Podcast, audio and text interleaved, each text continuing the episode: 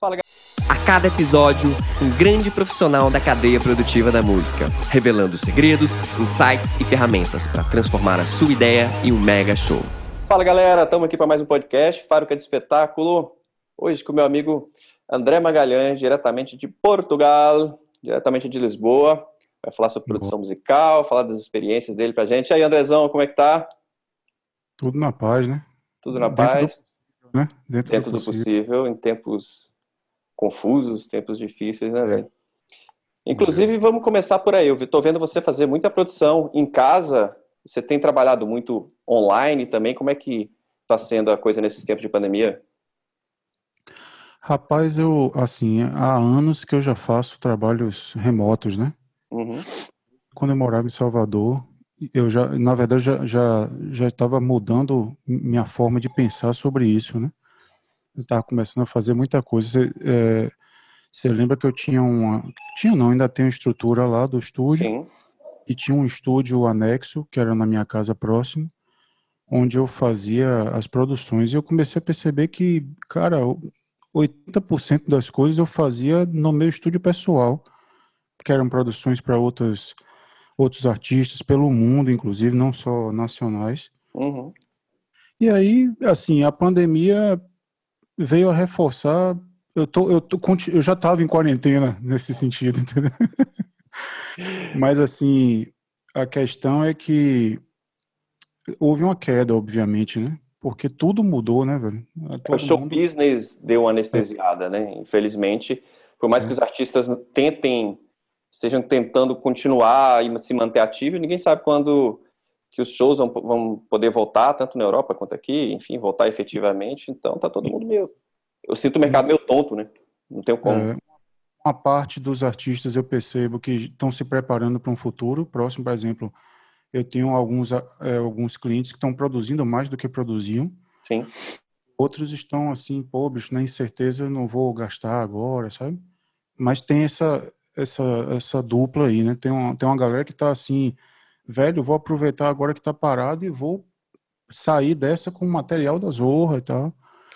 Claro, até, até, porque é, o sucesso, chame de sucesso o que quiser, né? Eu acho que ele que depende de você estar tá na cabeça das pessoas, né?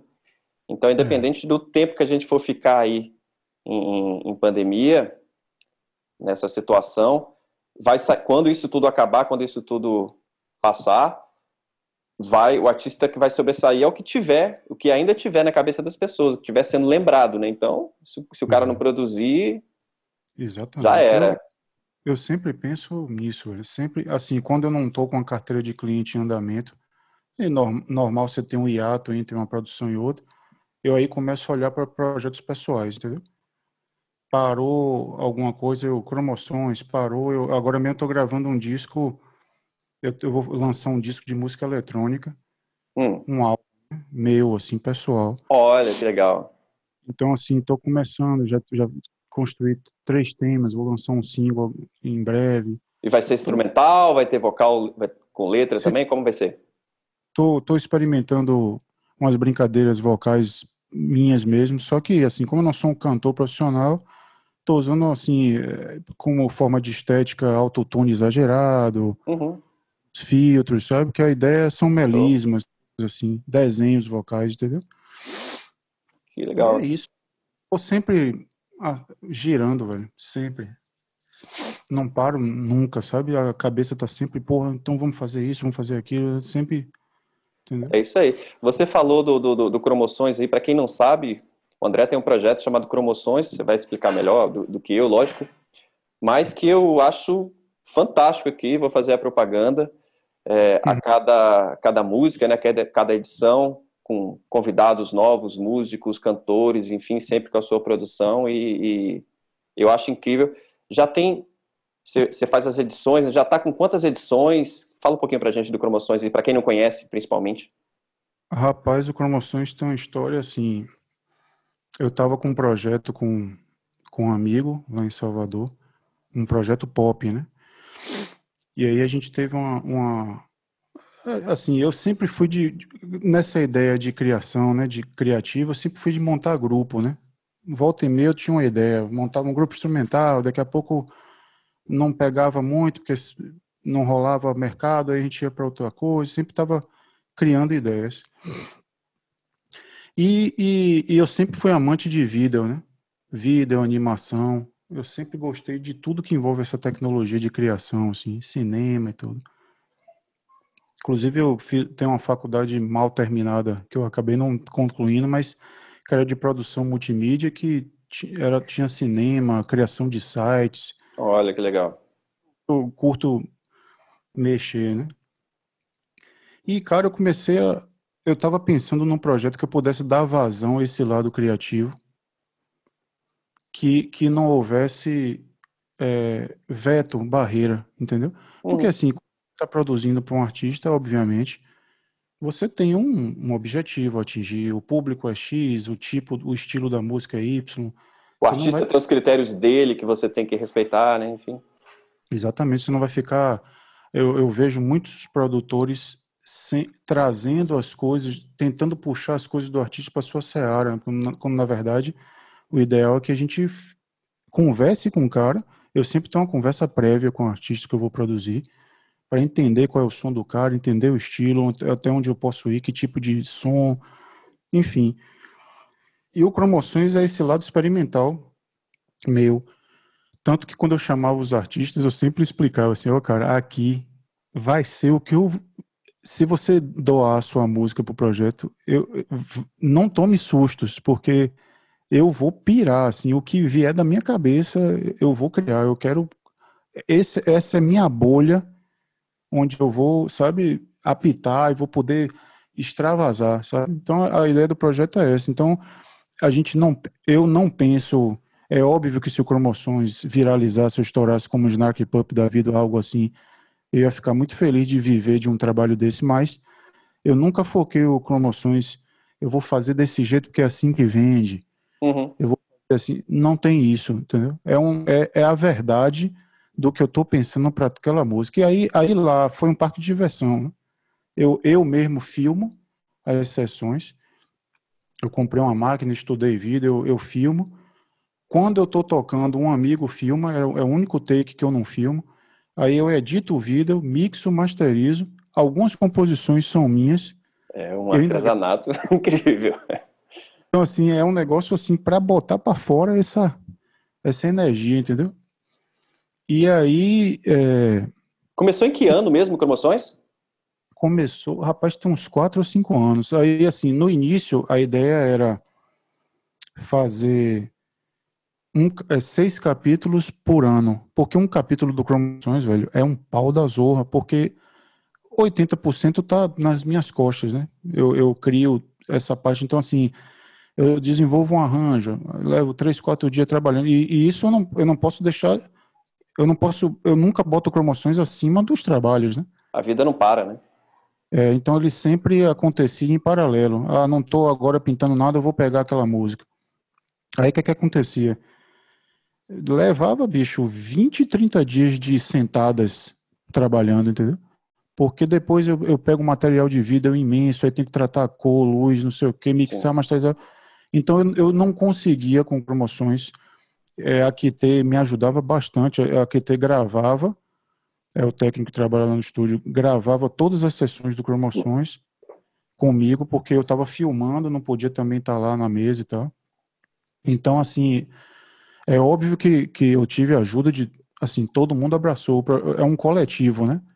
A ideia é minha, eu estou ali como manda-chuva da parada, mas o Cromoções não aconteceria só eu sozinho com a câmera claro, claro. Então é um coletivo, mas assim, é um parto para sair um, um vídeo. Então eu só conseguia dar vazão ao Cromoções seis vídeos por ano. Então, assim, eu não conseguia fazer mais do que isso. Aí, quando eu mudei para a Europa aqui, eu comecei a tirar essa coisa da temporada e fazer vídeos mais soltos, entendeu? Acabei de lançar um recentemente, que é Todo Bem, que a gente vai lançar em streaming também. E aí vou ficar assim, né? Deu, deu um espacinho entre um trabalho e outro, uhum. aqui na gaveta, já pronto para fazer. Estou esperando, talvez faça isso como quarentena, aqueles vídeos de quarentena. Cada um na sua casa, enfim. Mas, enfim, é, é, um, é um projeto de experiências, entendeu? Claro. E Aproveita e me tira uma dúvida aqui, provavelmente de muita gente que já conhece o projeto. Ok, você deve ter começado, talvez despretensiosamente, mas teve. Você. Porra, você, já. São quatro temporadas, correto? São, são quatro temporadas. Então, já foram quatro temporadas, muito bem produzidas em vídeo e áudio, tá tudo no streaming, em forma, em forma de, de álbum e também de EP. Hum. Teve você tem planos de, vamos dizer assim, de monetizar esse projeto de alguma forma, ou de levar ele para a estrada para tocar, ou não sei. Qual, quais são os planos em relação a esse projeto? O Promoções, assim, já, já, já teve uns picos, né? Porque é aquela história, velho, que eu sempre converso, é, lidar com arte e ao mesmo tempo com essa parte de marketing são coisas distintas, né?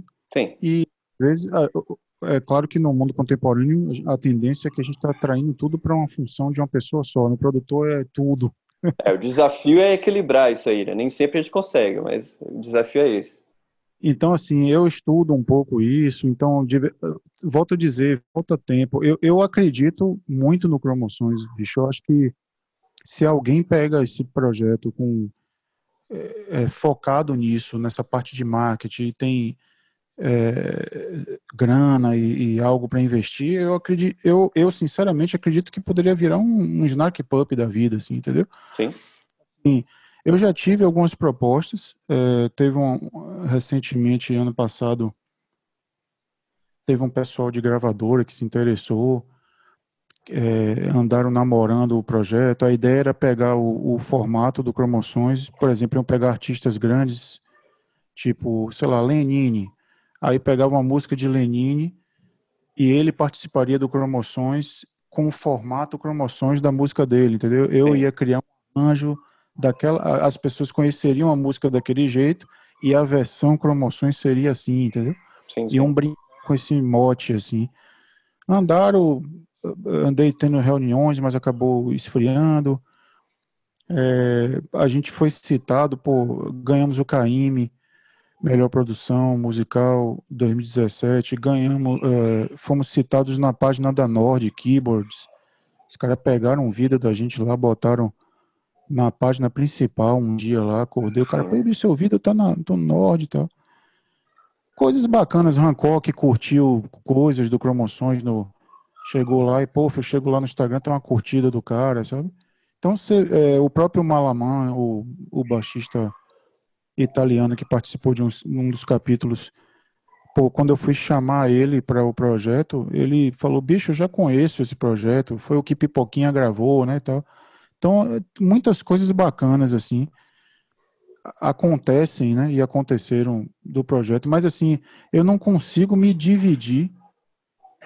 Além de pegar esses 80% ali de vida, criação, tudo, eu ainda consegui fazer o marketing. Eu, e eu tentei, né? Eu fiz muita coisa. Eu, tudo que está lá de as peças publicitárias que eu acabo botando no Instagram, eu que desenvolvo. Durante um tempo eu fiz capa de EP e tudo. É, depois de um tempo eu chamei um artista profissional para refazer as capas, porque eu não, eu não eu sou ousado com essas coisas, né? Eu meto mão em software de edição e tal de imagem, mas eu não sou especialista. Aí o Lucas de Ouro, que é um um puta design, assim, fez as capas, fez o ah, tratamento. Sim. Então, assim, eu fico naquela, né? Vou dando vazão. É, quando eu tenho um tempinho, eu me empolgo um pouco mais e aí vou, faço uma coisa. Essa semana mesmo eu peguei o Spotify para artistas, fui lá e coloquei a bio do Cromoções, estava sem bio. Enfim. É muita coisa, né? É um trabalho muito braçal. Você Exato. abraçar todos tantos canais né, que você tem, a cada. Eu estava me debruçando sobre isso aí recentemente agora. Cada plataforma dessa de streaming, quando você manda o áudio, ok, você manda para uma distribuidora, ela manda para todo mundo. Mas cada, cada plataforma, você pode configurar ali o, o, seu perfil, enfim, e fazer isso uma a uma e manter e... atualizado. É muito tempo, né, cara? Spotify tem o lance das playlists que, que é difícil, você tem que buscar. Tem que estar tá atrás aquela, negociar para ver se entra.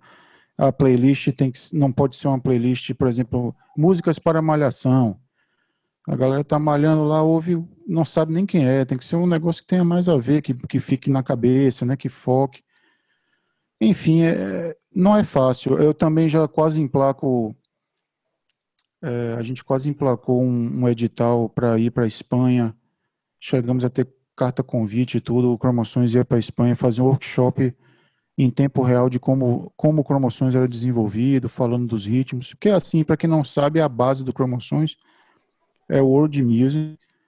Mas, assim, é uma mistura com de diversos estilos musicais. Tem, tem, tem, músicas, por exemplo, o som, que é uma música minha, é, é, eletrônica. Se você for escutar ali no meio, tem uma série de grooves de, de, de pagode baiano, só que em outro contexto, né? Não está na bacorinha, mas está em outro lugar, está num elemento digital. Tem muita coisa da Bahia, assim, muita coisa do mundo, entendeu? É, eu percebo muito essa, essa influência percussiva percussiva, mas com um olhar de tecladista, vamos dizer assim, né? Porque é, você vai tirar a dúvida, você vai matar essa curiosidade aqui, mas eu percebo que você executa as coisas percussivas com sample ou, ou com loop, enfim, mas, enfim, não, é, soa bem, mas você percebe que é, não é um percussionista tocando, porque o percussionista ele vai ter os vícios dele ali, né, de tocar sempre daquela forma, não sei o que. Quando é um músico diferente executando, você percebe de outra forma e fica, e fica fantástico. Você executa tudo na mão, a parte percussiva também, a, a, não ser quando tem convidados, mas de modo geral, como é que funciona esse processo de criação percussivo? Minha forma de produzir sempre foi muito formatada. Então, hum. por exemplo, cromoções mais ainda, porque aí é que eu tenho total liberdade. Então, assim, nenhuma vírgula sequer que você vê no cromoções não foi pensada antes no MIDI guia. Nenhuma, um cimbal que mude, tudo foi pensado daquela forma, entendeu? O músico copia e eu fico no pé de cada coisa, sabe? É a minha forma de produzir, eu sou mais pragmático, mais amarrado, né? Uhum. Eu não, eu não, assim, não é que eu não goste de, de boas ideias, mas eu sempre parto de, de construir, porque eu construo um arranjo ali em âmbito MIDI e estou pregando aqueles pontos e sabendo que estou fazendo. Então, eu quero ouvir aquilo. Claro que já surgiram ideias. Porra, bicho, o que, que, que, a gente pode fazer assim? Uma coisinha ou outra. É óbvio que, que rola algo dos músicos participantes. Mas no Cromoções, especificamente, eu amarro muito. Nas produções que eu tenho liberdade, eu também amarro muito. Mas acontece às vezes de um cliente ou outro chegar, pô, eu, eu queria que a gente fosse para um estúdio e criasse lá. Tem outras formas de produzir, né? Claro. Mais de pré-produzir. Então, assim, eu toquei bateria e, e, percussão, foi um dos meus primeiros instrumentos, foi batera. Hum, não sabia dessa. Então, eu sou muito então estudo as levadas tal, eu tenho muito sample. Agora, o cromoções, basicamente, muita coisa de percussão é, é realmente tocada. Sim, tem sim. uma poucas músicas são programadas. Quando não tem percussionista, é programado. Mas a maioria, se você viu o cara lá, foi tocado, entendeu? Uhum. Ia, essa ia ser uma outra pergunta que eu ia te fazer. Se você já começou com piano, com teclado, ou se teve algum instrumento antes. Começou na bateria, bicho? Comecei na bateria. Na verdade, assim, foi híbrido, né? Tinha piano, rolava piano em casa. Piano não, né? Tecladinhos tal. Você é de família de músicos também? Como é, como é essa, essa, essa relação? Oh, meu pai tocava violão, é, erudito, assim, chegou a estudar, mas era autodidata. Quando eu me entendi por gente, já era tecladinho que tinha lá em casa, né? Então, assim, eu vi muito. Eu, eu lembro, cara, rapaz, de um momento que foi uma epifania, assim, para mim. Eu tava na casa de um amigo, jogando, alguma coisa assim. naquela época, eu, eu, costumo brincar né, que a última infância que existiu possível no Brasil foi anos 80, 90, que a gente saía na rua, fazia tudo. Hoje em dia você não vê uma criança na rua, bicho. Eu concordo. É. Mas, enfim, eu saí, é, tô lá na casa de um amigo, não sei que hora da noite, isso com oito anos de idade. Aí saio da casa desse menino. Quando eu entro lá na minha casa, eu, eu escuto alto, velho, um, um estilo de teclado, né? Que era disco, um, um, um estilo de disco music que tava e, e na hora eu percebi que era um teclado. Eu falei, velho, isso é um. Te... E eu fiquei maravilhoso. Eu, eu batia na porta para alguém abrir logo. Eu, eu falei, rapaz, tem uma porra de um teclado e tem um negócio assim, velho, arrepiar, de arrepiar. Aí quando abriu a porta, tava lá o D, era D, velho, D de dado, não era P ainda. Hum. DSR 500 da Yamaha. Nossa. DSR, era um teclado assim, velho. Meu pai tinha comprado lá com uma, uma mulher que trazia coisa de fora e tal. Rapaz, eu fiquei, eu, naquela hora eu falei, eu quero isso para minha vida e vai ser isso, sabe? E aí, e aí fiquei pirado. Meu pai sempre foi trocando de teclados, mas sempre teclado de estilo, né? De uhum. arranjador. Uhum. Meu pai adorava, adora esses teclados. Até hoje tem um lá em casa. Então ele, eu sempre toquei muito com esses teclados no início. Só que eu era apaixonado já por ritmo, velho. Então uma vez meu irmão, que também tocava e abandonou, mas chegou a tocar, montou uma bandinha lá e um cara esqueceu uma bateria lá em casa, de, deixou um tempo lá, bicho, e aí eu fiquei em cima da zorra da bateria. Acho que o cara deixou lá um ou dois anos, eu, aí era paixão. Todo dia ficava horas em cima dessa zorra aí. E aí foram, foram trocando, né? Foram trocando esses teclados. E eu lembro, velho, que assim com uns nove anos por aí, nove ou dez anos, a gente foi numa loja chamada Pro Audio, que tinha lá em Salvador. Era uma loja que vendia instrumentos. E eu lembro de ter visto o W30 da Holland, que era um sampler, pra você ter uma ideia, cara. Fazia 14 segundos de sampler mono, ou 7 segundos estéreo e fim. Era a única coisa que podia.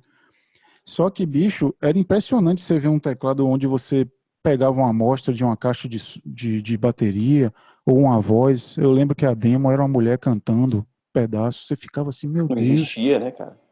Aquilo era uma sombra. Eu lembro que nessa, nessa época que eu vi o W30, o M1 tava recém-lançado, assim, era o tecladão da, da Korg. Eu sei que meu pai quis pegar esse teclado mais profissional, mas aí ele virou, ele virou para mim e falou assim, cara, eu tenho um amigo que tem um computador. Aí é que foi o divisor de água da minha vida. Eu tenho um amigo que tem um computador chamado Amiga 500, que é de uma empresa chamada Commodore. E esse computador tem tudo que você viu naquele teclado, tem sampler, tem não sei o quê. Eu falei, aí ele, aí ele disse, aí ele botou para meu irmão e para mim, né? Eu só tenho dinheiro para comprar um ou outro. Se comprar o teclado, você vai ficar limitado àquilo. Se comprar o computador, você vai ter jogo, vai ter um bocado de coisa, é um mundo mais vasto e tal. Aí eu falei, porra, velho, eu quero o teclado, meu irmão também, eu quero o teclado, o teclado é melhor que a coisa de guri. Aí meu pai, não, vou levar na casa do, desse meu amigo para conhecer. Vamos lá ver. O cara, o cara tinha um amigo, amiga 500. Meu amigo, eu babei, velho. Tudo isso, Tocha, que a gente vê hoje, de dó, tudo. Assim, claro, naquela época já tinha o conceito, sacou? Essa máquina. Não era o Windows, né? Qual era o sistema operacional disso? Antes, é uma, é uma empresa chamada Commodore, que se ela existisse hoje, cara, tava batendo testa com a Apple, sacou? porque ele, eles desenvolviam, era a mesma filosofia da Apple, o sistema operacional era próprio, os programas eram próprios, Nossa. era da marca. Então, é, essa coisa de lixeirinha, de criar arquivo, eu fui ver isso em 88, 89, sacou? Aí, aí, bicho, a gente acabou comprando essa máquina, só que o 2000, a versão 2000, eu lembro que o, o computador tinha 16 megas de RAM, velho. Olha é... só. Megas. Que se faz com isso hoje? Nem se pisca no computador. Em 8 bits, tu, mas bicho, fazia sampler, tinha programa de fazer partitura, claro, tudo rudimentar. Mas, velho, imagine que a diversão minha era meu pai pegava um manual, tinha um programa chamado Deluxe Music. Meu pai pegava esse manual dessa grossura. A diversão era sentar comigo e ir fazendo todo o manual de ponta a ponta. É. Imagine um menino de 8 anos tendo contato com esse, esse tipo de, de approach tecnológico desse, dessa forma pragmática, entendeu? Uhum. Então, velho, eu, ali foi a escola da minha vida, sabe? Com, com 11, 12 anos, eu já, já toda essa visão de MIDI na cabeça, já sabia como um sampler, como as amostras se portavam, como cortava um loop, o que era 16 bits, o que era 44, como é que agia com pastas, tudo isso, sacou? Muito antes, aí o PC foi começar a dar as caras com essas coisas de janelinha lá, lá pra frente, sacou? Eu lembro na escola eu dizendo assim, eu já vi isso, velho. Negócio de lixeira. Aonde isso aqui é? Nova. Não. Aí, aí para provar. Hoje você pega. É, quando a gente acabar aqui a, a, essa live, eu vou lhe mostrar o. Eu vou lhe mandar uns links para você conhecer a, a, cara do amiga como era. É um negócio Nossa. tosco. É, eu nunca Mas, ouvi falar. Verdade da porra, sacou? E me conta outra curiosidade aqui. Eu cheguei em Salvador em 2009. Em 2009, você tocava na Jan do Man, eu ia lá babar nos improvisos, enfim. Oh. Mas eu, você, eu não te via muito como um cara de estrada. Eu acho que você já estava na fase mais estúdio ali. Você sempre teve essa, essa preferência da, pela produção musical e talvez não ir muito para a estrada? Ou foi uma fase que mudou? Como é que foi isso na sua vida? É uma boa pergunta. Ah, e, e, e engana muita gente. Velho, na verdade, como eu comecei muito cedo, tudo foi muito precoce. Entendeu? Então, por exemplo, com 12 anos eu já já estava em trio tocando, já estava viajando com banda. Aí toquei em banda relógio, banda gula, banda é, bicho, coisa como então assim o que que aconteceu? Quando eu tinha lá para os 16, 17, eu já tinha oito anos de, de, dessa, dessa sofrência, no sentido não da estrada, mas de cachê, de birro, de cachê pequeno, de eh, conversinha mole. Então eu, eu comecei, eu não gostei muito daquela experiência do sentido geral para um futuro. Eu falei, uhum. pô, bicho, eu não quero ficar é pode ou não acontecer. E aí eu comecei a focar nessa coisa, bicho, vou estudar, me especializar para crescer muito para ocupar um espaço bacana de competência para que eu possa filtrar melhor as coisas, entendeu? E aí eu passei a ser um cara assim, ficava muito em estúdio e topava coisas bacanas, não não não ia para qualquer parada. Então uhum. acontecia muito isso, pô, você não quer tocar, não toca, não, velho, não é isso não, é porque eu tô ali esperando. Por exemplo, quando chegou o convite. tocar qualquer coisa. É, quando chegou o convite para Carlinhos, que eu conversei com, com a direção lá, porra, a proposta era ótima. Eu falei, não, velho, vamos nessa. Não, não, não, não, não contestei, entendeu? Uhum. É a calma do que eu produzi o EP, produzi o show, o, o DVD da Carla Cristina, que eu tava parado, me chamaram para produzir o DVD. Então, assim, tudo, tudo que era bacana, assim, eu tava dentro. Agora, assim, não ficava assim gigando de qualquer jeito, porque eu já tinha conquistado um espaço bacana para produzir em casa, para escolher mais as coisas, entendeu? Mas claro. até hoje estou aqui, tipo, me chamarem para uma gig da Zorra e eu falo, não, velho, pô, isso vale a pena, bora. Eu, eu primo muito por organização, por ambiente de trabalho saudável, sabe? Não, não é só dinheiro, não tem nada a ver claro. com isso, entendeu? É muito legal. Eu já cansei de sair de trampos que maravilhosos para fazer coisas que, que me davam mais prazer, pagavam menos, mas tinha mais respeito, essas coisas todas. Então, uhum. é um, uma espécie de balança, entendeu? Não, muito legal saber dessa, dessa visão sua, porque realmente quando você começa a ver uma pessoa muito só no estúdio e tal, fica aquela, é, o cara não quer tocar, mas no fundo, é. no fundo, eu sempre acreditei que o músico que gosta de música de verdade no fundo ele gosta do palco, ele quer o palco também, mas eu também te entendo que você não quer o palco de qualquer jeito.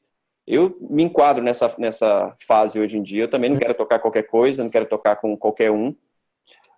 Estou é, me dando ao luxo de escolher um pouco mais. Existem as fases, né? É, mas o palco é um, é um templo ali, né, bicho? É um momento. É a, todo aquele trabalho que você fez ali de talvez de estudar o instrumento, de se preparar, de ensaiar, de produzir, que seja, quando ele vai para o palco é que, que o povo vê que se realiza, eu sinto dessa forma.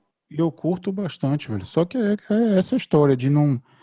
E assim, e aí o que, que acontece? Eu, eu lá atrás eu já construí a ideia do estúdio. Eu trabalhei em alguns estúdios em Salvador. E aí pensei nisso, né? O estúdio não começou do tamanho que ficou. Começou um ovo um, um PCzinho aberto, lenhado, eu metendo as caras, a gente cresceu, entendeu? Aquilo teve uma época é, tipo 2002, 2000, entre 2002 e 2008, que bicho o estúdio bombava assim, sacou? Aquela época a áurea dos alvivões, a uhum. gente fazia, não tinha, Não tinha tempo, era de segunda. Tinha três técnicos trabalhando no estúdio, full time, entendeu? Então, assim, Fantástico. e era um quarto, sacou? Aí a gente construiu aquele outro estúdio, depois eu, eu fiz outro estúdio na minha casa que era linkado a esse.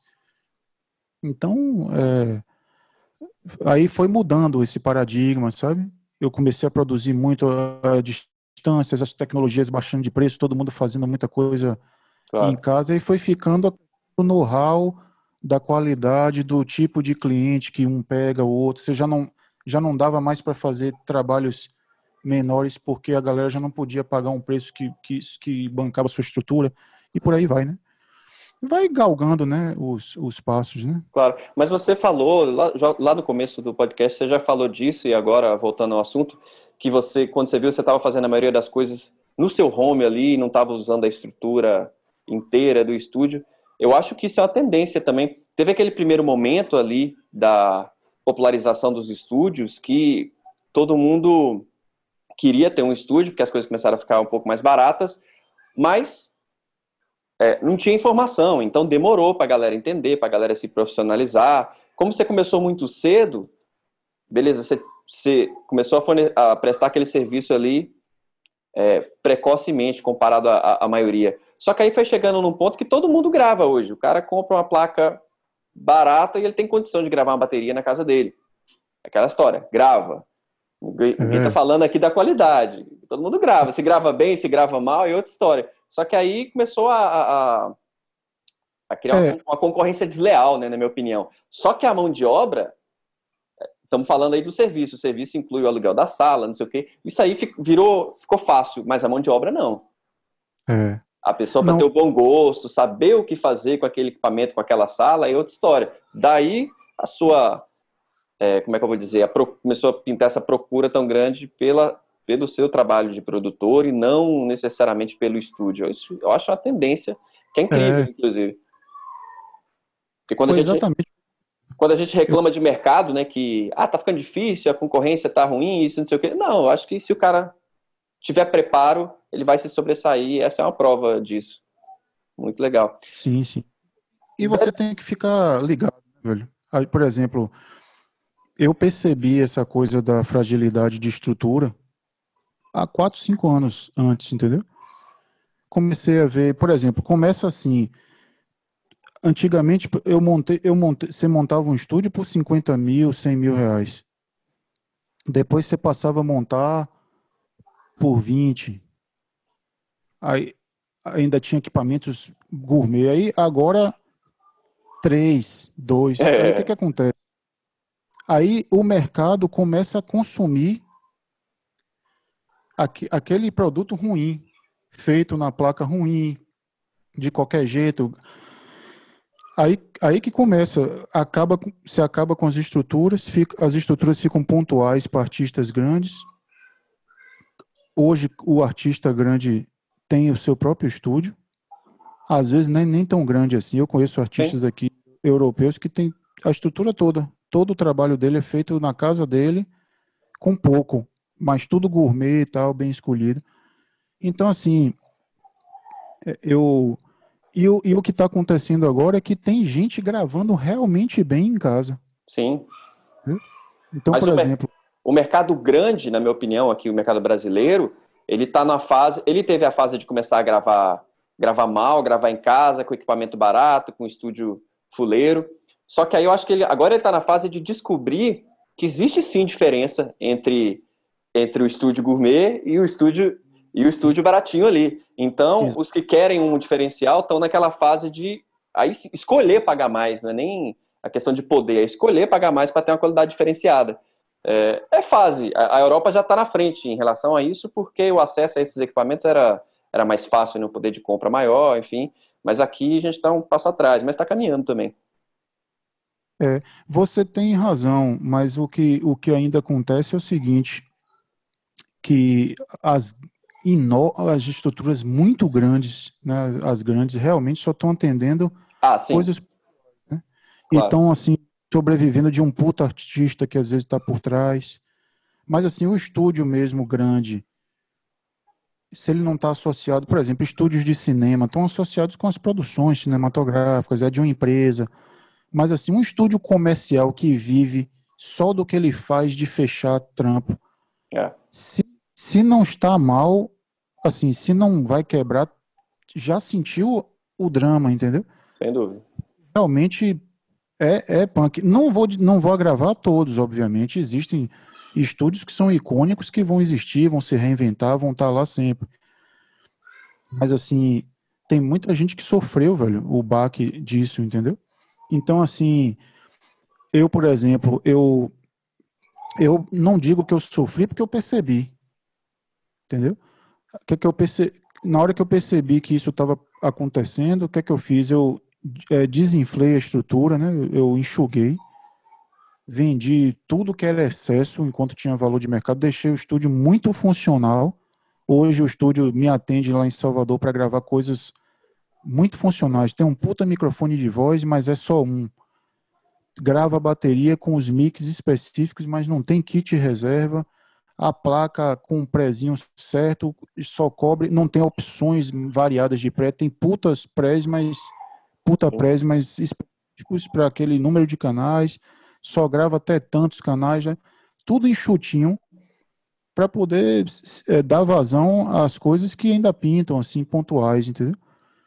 Mas, assim, o mercado de música eletrônica está flertando com tudo, velho. Toda a produção hoje, quando não é totalmente eletrônica, grava, grava o quê? 80% eletrônica, e aí um cara grava a guitarra em casa com puta ampli virtual uma puta pedaleira com puta ampli, com um puta microfone barato que é bom pra caramba. E, enfim, velho, é muita coisa. Eu, eu tenho um, um produtor que eu trabalho, faço muita coisa para ele. Gravei artistas grandes, inclusive, sobre a batuta dele. E, velho, o cara é assim: o guitarrista grava em São Paulo na casa, o batera grava, só que tudo altíssimo padrão, entendeu? Claro. Sim. Veja bem, o cara não tem um milhão de dólares de microfone, mas ele tem a, o kit incrível de seus 30 mil lá tal, a sala bem tratada, pequenininha para a bateria e acabou. É tudo pontual, mas é incrível. É, é, é Kingston, é escolhido a dedo, é, é de boutique que chamam, né? Sim. Então é isso, o cara tem uma puta placa. Você tem uma cabinezinha e o ouro passou a ser a, a mão de obra, né? O contato. Você está falando Exato. desse produtor. Por exemplo, Exato. ele tem o seu telefone, que ele sabe que você vai gravar bem, que vai mandar editado, que vai ter bom gosto, que vai chegar com o timbre certo e tal. Ele tem o telefone do cara que grava a bateria, que ele já sabe que o, grava, que o cara grava certo. Então, aquele medo que eu percebo das pessoas, às vezes, em relação ao mercado, ah, mas tudo tá ficando barato, todo mundo quer ter um estúdio, eu não vou conseguir gravar mais, ninguém vai ganhar mais dinheiro. Não, as coisas só mudam de, de de lugar. É. Então, é. você grava da sua casa, você se mudou para Lisboa. Eu, eu, eu me lembro que eu tinha muito essa preocupação em relação a mudar de cidade, porque é, antes da internet ter essa força toda, o mercado da gente, o network, dependia de, como diz a palavra, de network, de, de conhecimento ali das pessoas que te indicam e te procuram. E eu pensava, se eu mudar de cidade, eu vou ter que recomeçar isso todo do zero. Não, você, agora com a internet você não precisa recomeçar, né? É, claro que não. É, então, você, é... eu vejo você aí da Europa agora continuando atendendo clientes do Brasil. Enfim, não mudou e, nada. E, e aí você começa a pegar aqui também, né? Outro Sim, mercado. Claro. É, a galera fala assim, pô, você vai começar do zero. Eu falei, não, vou começar do cinco. é por aí. Exatamente. Já de algum ponto, você já construiu algo, entendeu? É óbvio que, por exemplo, eu tinha facilidades em Salvador que, que eu não tenho aqui, por exemplo, em Salvador tinha um piano acústico, microfonado no meu estúdio pessoal, eu descia uma escada, gravava piano acústico. Eu tinha um estúdio com um suporte absurdo para gravar uma bateria com tudo que eu queria, fazer barulho até que hora da noite que eu quisesse, tudo. Mas é. assim, realmente começou a ficar pontual nas minhas produções. Era, já tá difícil hoje alguém chegar, não, vamos para um estúdio gravar batera. Vamos, normalmente o batera já tem uma sala tratada, o cara já tá tirando um som massa. E aí é tanta ferramenta, velho, de E aí como você diz, o know-how, velho. é tudo, sabe? Quando você tem o know-how e com essas ferramentas você faz muita coisa bacana e todo mundo está tendo acesso à informação. Por exemplo, hoje em dia eu chego por. Isso não acontecia, velho, na minha época. Ninguém sabia o que era um microfone. Você conversa com um guitarrista profissional, um, liga pro cara, o cara já sabe o mic, a posição. Sim. Já um pad, um bom mic, já cantou. Todos os cantores que participaram agora dessas produções que eu fiz remoto, eu chegava pro cara, bicho, tem condições de gravar voz profissional em casa? Tem, eu tô com a, uma UAD aqui, comprei um Neumann 103, não sei o que, tô com um prezinho, não sei o que, já uso minha DAW aqui. O cara já, já é. tá inteirado, entendeu? Não, e o acesso à informação, né? Você gostou do, do som de guitarra, do disco, do norte-americano lá, que você é fã. Você pode comentar embaixo do vídeo dele lá no YouTube e o cara possivelmente vai te responder. É, há anos uhum. atrás, como é que você podia imaginar um negócio desse? Você ficava imaginando, literalmente chutando, né? Porra, ele pode ser isso, pode ser aquilo. Então você não tinha a menor ideia, simplesmente. Tá tudo lindo. André, pegando um gancho aqui, falando de informação. Você não tem a ideia de entrar nesse meio dos cursos online relacionados à produção musical. Eu vejo que você faz algumas lives e tal, e você tem uma, você tem uma didática, uma forma muito clara de, de se expressar. Como é que, existem planos aí nesse sentido? Rapaz, olhe, é, eu dou algumas aulas online, né? Uhum. Isso acontece já. É, eu tenho o curso lá do Mainstage que eu fiz, não sei se sim, eu sim, te mandei. Sim eu desenvolvi um curso, até por indicação sua, eu até fui, coloquei ele lá no Hotmart. E, cara, tenho planos assim, tô querendo, eu tava querendo fazer um curso específico de programação, entendeu? Por exemplo, programação como programar uma bateria, como Ah, tá. É como programar uma percussão para soar real, para ficar na produção, como programar sopros, como programar acordes, queria fazer esses pacotes, entendeu? Mas um curso desse requer tempo. E assim, eu, eu quando começo a pensar, aí pinta um trampo, entendeu? Então, isso já fi, eu, não, eu ainda não botei isso como meta principal. Mas eu tá, na, tá aqui no, no repertório. Show de bola. Então, quem quiser quem quiser fazer uma aula online com você, pode te procurar também. Sim. Que você sim. acerta. Aproveitando a deixa, se quem quiser quem está te conhecendo agora, a partir do, do meu canal aqui, como é que as pessoas te encontram? Instagram, YouTube? Fala aí pra gente. O Instagram são três, né? Tem o Cromoções com K, o Sons é, é, é NS no final, né? Português mesmo. Plural. Sim. Tem o Submarino Studios, o Studios é em, em, inglês, sem o E do início, né? Tudo uhum. junto. E o meu pessoal é André underline Magalhães, underline BR. Esse é o Instagram, são os três. No, no Facebook é André Magalhães mesmo. E tem, tem dois canais, o Cromoções Brasil com Z, que é onde está todo o projeto do Cromoções no YouTube. E tem o meu André Magalhães, que é um canal de dicas que eu de vez em quando posto uma coisa, faço uma live. Eu não consigo, volto a dizer, não consigo alimentar como eu gostaria. Mas tá lá, tá rolando, né? Quem quiser tem bola. um material bacana lá, parece uma surpresa. Sim. É, inclusive, recomendo aí suas. André tem feito umas lives mostrando os projetos, abrindo o projeto da, da produção e mostrando ali passo a passo, é bem legal. Para quem estiver vendo a gente no YouTube, eu vou escrever aqui embaixo os contatos. Para quem estiver ouvindo a gente aí em alguma plataforma, vai conferir o trabalho do homem, que é bom demais. Eu tive eu tive a responsabilidade aí de substituir o André, substituir a palavra feia, né? Enfim, no, na banda de Carlinhos Brau, na época que teve uma, uma mudança da banda. Ainda bem que teve a mudança, ainda bem que foi mudança de turnê, porque eu digo mudança de turnê que se mudaram os arranjos, se mudou boa parte do repertório, porque eu vi as gravações ali e falei, pô, ainda bem que eu não tô tendo que copiar isso. que era muito bom o som, mas eu ouvi as gravações, claro. Fico feliz. É, e, e, uma outra parte do seu trabalho que marcou bastante aqui em Salvador foi você como lá na, na banda base da Jan do Mana, que é para quem não conhece, a Jan incrível que tem aqui em Salvador, no Museu de Arte Moderna, na beira do mar, lugar fantástico e tal. Foram quantos anos ali, André? Conta aí. Rapaz, foi muito tempo. Eu fiquei, eu cheguei lá acho que em 94 com 14 anos, 15, eu, eu comecei a dar umas canjas. Aí quando eu fiz uns 16, de 15 para 16 eu entrei na banda base. Aí adiante teve um primeiro período, acho que foram cinco anos, e aí acabou, acabou o projeto. Hum. Uma tristeza, assim, danada. E ela não acontecia lá no fundo, não, ela era na igreja, logo quando você descia. Na frente da igreja. É, inclusive tem, depois que ela foi lá para baixo, ficou sempre uma saudade daquela igreja, porque você descia a ladeira e já tava rolando aquela energia. Sim, sim. E, velho, ali foi mágico pra caramba, assim.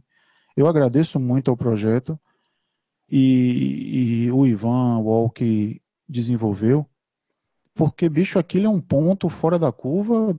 Sim. Eu, eu, eu não sei se pelo Brasil, naquela época, eu acho que não tinha, mas se pelo Brasil hoje tem tantos projetos com, com a assiduidade que aquilo tinha e a beleza daquilo, entendeu? Eu não conheço. É claro que deve ter tido, só tentando é, resumir aqui para quem não conhece, era uma jam que tinha equipamentos de som profissional, no momento que eu conheci, tinha uma equipe de vídeo ali com projetor na parede, é, enfim, tinha, tinha lugar ali para o pessoal sentar, enfim, era um preço super acessível, uh, se não me engano, seis reais, alguma coisa assim, se pagava para entrar.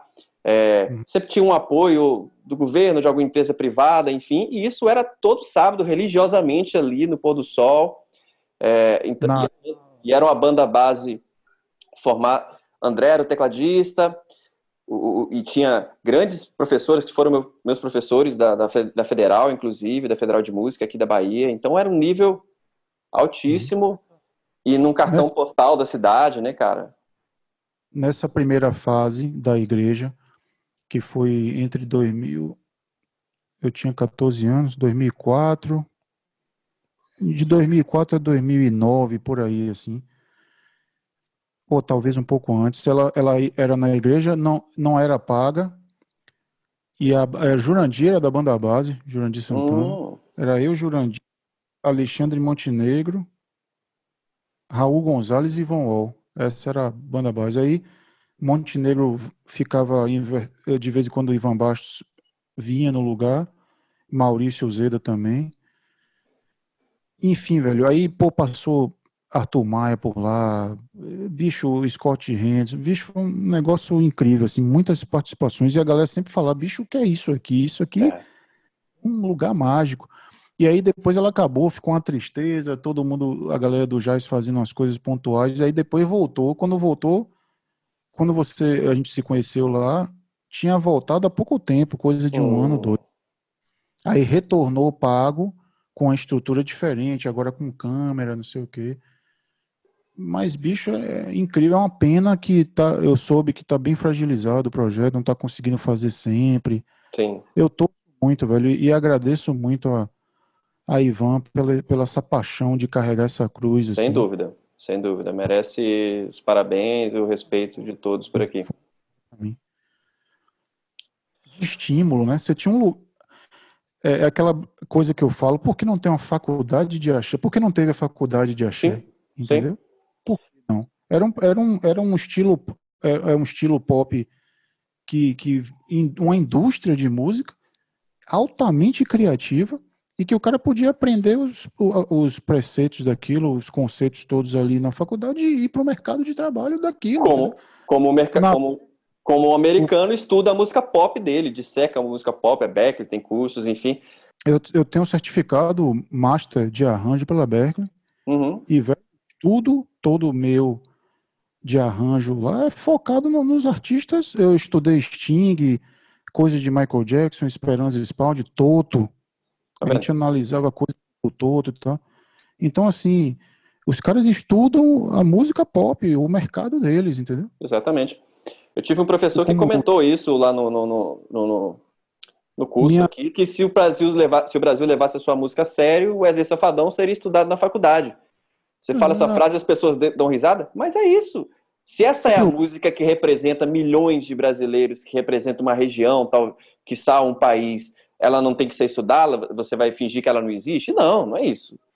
Você Exatamente. tem que justamente estudá-la e agregar todo o conhecimento de séculos né, de produção musical, não só brasileira, para que ela, inclusive, as próximas gerações subam o nível dessa música. Porque em vez de a gente ficar reclamando que a música está ruim, que está sendo mal feita, a gente ajuda a subir o nível dela. E é de uma riqueza, bicho. Eu agradeço cada dia ter nascido na Bahia, ter tido os trampos. Bicho, o próprio Carlinhos era para estar tá lá as levadas, as coisas. Cara, é altamente. Eu, eu trabalhei com Carlinhos em Hollywood, velho durante 14 dias gravando em estúdio com John Powell, que é o cara da, do, do Blue Sky Studios, que faz as trilhas do, do Era do Gelo tal. Então trabalhei diretamente, bicho, os caras ficavam pirados assim com, com essa coisa criativa brasileira, com os ritmos. Sim. E era justamente porque estávamos lá para brasileirar a trilha do, do filme Rio, que, que era essencialmente brazuca. Então o cara com toda humildade, como é, como é esse ritmo, o que é que, que, é que a gente pode fazer aí para trazer um, um, Aí a gente falava de instrumentação, executava trechos, ou seja, os caras. Eu me recordo, velho, na Berkeley, uma vez eu, eu, eu tava pesquisando assim, livros de levadas de samba, não achei nenhum título brasileiro. Não? E de repente achei um cara gringo que tinha um livro de levada. Tá vendo? Eu falei, porra, bicho. O, os caras fizeram um livro e a gente. Não, eu fiz um curso, eu fiz um curso de música popular na Bahia, na Federal de Música da Bahia. A maioria dos livros que a gente utilizava eram americanos. Uhum. Simplesmente, não é que não existe, mas praticamente não existe coisa nacional. Esses, esses registros, como você falou, das coisas de Calinhos, das coisas afro-baianas, feliz, é, Estou muito feliz que tem muitos colegas de faculdade, inclusive, que estão produzindo muita coisa acadêmica nesse sentido agora, mas é muito recente, ainda não conseguem ser lançados por grandes editoras, enfim. O cara que está no sul do Brasil não vai conseguir encontrar, sabe, na, na, na livraria, enfim. Inclusive, internet é, é, ainda é um bloqueio, ainda é um tabu. E o Brasil precisa superar isso, cara. Isso aí é Sim. um problema. Tem, tem. Eu, eu, eu, eu, eu, quando eu fiz o curso, eu, eu via isso. Quando eu olhar, porque bicho, todo músico sério, assim, né? Por exemplo, eu, eu transitei no meio erudito, eu não sou músico erudito, mas eu fiz três anos de UFBA licenciatura, não formei, mas adentrei, tive que estudar peças tal. Meu pai era um músico, é um músico que gosta de música erudita, sempre fica, cadê? Já estudou a, o cravo bem temperado? Sei o que, fica no meu pé. Então, assim, eu, eu cresci ouvindo, tendo contato. Minha paixão é música popular, mas todo o respeito e tal, mas todos os músicos que que vêm dessa da academia, digamos assim, e, e acaba batendo num sistema desse de música popular, sei lá, vai lá ver um ensaio do Carlinhos ou acompanha aquilo de perto e vê como aquilo tem uma seriedade, né? Claro. Como células, como tem é sistematizado, nada é por acaso, né? Enfim, é, é tudo pensado. Timbre, um lugar, porque se tem um loop lá que se você tocar fora vai sair. Quando o cara começa a ver que não tem brincadeira para aquilo ser do jeito que é. Exato. Pode ser genial, porque, claro, tem. O problema é que aí vem letra besta, às vezes, é, aí associa-se com, com coisas eróticas, não sei o quê.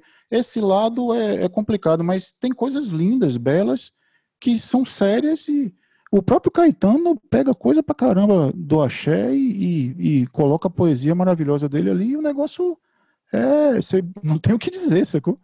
E aí até deixa de chamar de axé, né? O ritmo. o, o Caetano que gravou, não, não é axé, é MPB. Mas os tambores estão todos lá. O ritmo, é, o ritmo não tem culpa de nada. O é. ritmo. O, agora, às vezes, a galera está eh, associada diretamente só com curtição, não sei o quê não é que eu seja contra, mas eu entendo, às vezes a galera da academia só vê esse lado, né? Pô, eu não vou fazer. Mas quando o cara vai ver como o negócio é feito, velho, aí dá um nó na cabeça, sacou? Sim. Pensa que a, a base que você tinha ali não serve quase que para nada no Percebe outro. Que, opa, isso não é tão besta assim, né? Não é tão fácil assim. Fácil, velho. É, é, te conhecer de tecnologia, então, pô, é, você poderia aprender, na, na época, talvez um, um, suporte de academia desse tivesse feito o axé ainda ter tanta força como tinha, entendeu? Porque tá um negócio com tanto alicerce ali, e ia vir gente de fora estudar aquilo, ia... Os artistas teriam feito melhores escolhas, talvez teriam uma oferta maior de produtores para poder auxiliar ali, né, dar um apoio para essa galera. Porque, Sim, quando... Porque os americanos, Tocha, eles pensam assim, sério mesmo. É, vamos, eu vou fazer um paralelo com a Xé, né? Por exemplo, é, é, síntese de Brace, por exemplo. Vamos aprender hoje a construir um, um, um, metal que soe bem no PA com três modelos específicos de teclado. Aí o cara vai falar de síntese, da mistura dos blends de som, é, vai, vai ver que aquela marca tem uma peculiaridade X, o reverb soa de tal forma e você vai precisar fazer tal coisa. Aí, levadas de timbal, o que é open, o que é close, o que é base, como é que dobra em gravação para soar bem. Você grava quatro, grava dois, é bom mudar a afinação, a afinação é intervalo de terça, não é? Bicho, é um mundo de coisas que são empíricas, que se se tornassem bem estruturadas, teria dado um puta alicerce. E, e na Berkeley é assim, velho. Eu, eu, eu estudei com uma mulher chamada Pinar Tropac, orquestração, que ela hoje faz as trilhas da Marvel. Incrível ela. ela a aula dela era é, como construir um, um arranjo de cordas usando samplers para soar real. Show Ou seja, o negócio é do jeito que você faz, não tem Atual, de né? meias palavras. É. O cara, a mulher fala do contact, a mulher fala do da biblioteca do Spitfire, ela vai abrir a DOL, vai lhe mostrar aquilo mesmo. Não tem negócio de ficar etéreo, pensando em outra coisa, não, entendeu? É direto Situações utópicas, né? Ah, porque se você encontrar a orquestra X e a acústica forçado, aí sim, deixa o si de lado e vai fazer música, né? Eu, eu acho importante, mas às vezes eu acho que a gente dá muito rodeio, sabe? Claro, sem dúvida. Vai, rodeio, faz muito. Vai logo direto ao assunto, velho. Entendeu? É isso aí. André, muito obrigado, meu irmão, por ter obrigado. aceitado aqui meu convite. Sou seu fã de carteirinha, já devo ter falado isso antes, mas quero falar aqui de novo. Você é um músico incrível, como pessoa também, profissional, Nossa, profissional impecável. E está aí na Europa agora que você ainda está no começo, né? Você está quanto tempo já de Portugal? Rapaz, eu fez um ano há pouco tempo, mas assim, é. desse um ano, quatro, cinco meses foi de quarentena. É verdade, é então, é verdade. Tá muito recente. Minha, minha mudança para cá foi o lance de, de qualidade de vida, porque minha filha nasceu e tal, aí a gente pensou em, em ter um pouco mais de paz, sabe? Poder uhum. ter uma liberdade diferente e tal. Tava questões de segurança e tal. Então, essa quarentena jogou um balde de água fria, né? Tirou a liberdade, né? Em vez de dar a liberdade, tirou a liberdade. É. Mas, bicho, é isso mesmo, velho. Vamos Fazer rezar resolver, né? É isso aí.